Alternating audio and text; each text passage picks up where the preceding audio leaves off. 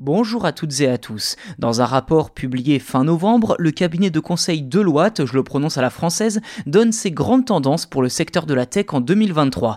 Semi-conducteurs, satellites, intelligence artificielle, plateforme de streaming, bref, tout y passe. Aujourd'hui, je vous propose de voir comment l'intelligence artificielle pourrait sauver le secteur en grande souffrance des semi-conducteurs. Vous l'avez peut-être remarqué si vous suivez ce podcast régulièrement, de plus en plus de fabricants de puces utilisent l'intelligence artificielle pour concevoir des puces plus rapidement tout en limitant les frais. Ainsi, le cabinet de conseil Deloitte estime que les principaux constructeurs de semi-conducteurs comme TSMC ou Intel par exemple pourraient dépenser 300 millions de dollars dans des équipements d'IA afin d'améliorer la conception de leurs puces en 2023. Un chiffre qui pourrait même augmenter de 20% chaque année jusqu'à dépasser les 500 millions de dollars en 2026.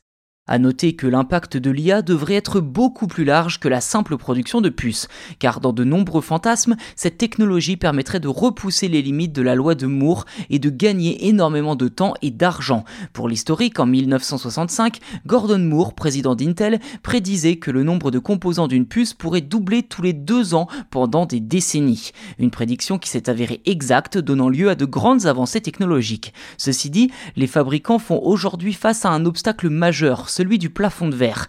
Ils ne parviennent plus à progresser, ou tout du moins que par petites touches, parfois même anecdotiques. Ainsi, la conception assistée par intelligence artificielle peut être utilisée pour répondre à ce besoin de nouveauté et de production en quantité, et même pourquoi pas aider à combler la pénurie de personnel qualifié dans le domaine des puces.